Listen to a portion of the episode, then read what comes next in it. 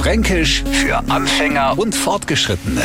Heute ist Kobbeler. Auf der einen Seite ist er so ein Kobbeler gewünscht und auf der anderen Seite durchaus peinlich. Jetzt kommen immer ganz drauf oh, wer es von sich gibt. Fangen wir bei die Franken im Säuglingsalter oh. Das Kleine hat grad sein Fläschler gekriegt und jetzt hoffen alle, dass es a schönes Kobbeler macht. Dann ist die Luft aus dem Morgen und es geht richtig gut. Der erwachsene Franke gönnt sich ja ab und zu mal ein Fläschler, zum Beispiel ein Bier, und trinkt das da sehr zügig aus. Dann macht er oft der Kobbeler. Sollte sich dann aber quellig dafür entschuldigen. Denn, und hier die Erklärung des Kobbeler für alle Nicht-Franken, das Baby hat nur kurz aufgestoßen. Der Erwachsene einfach grülpst.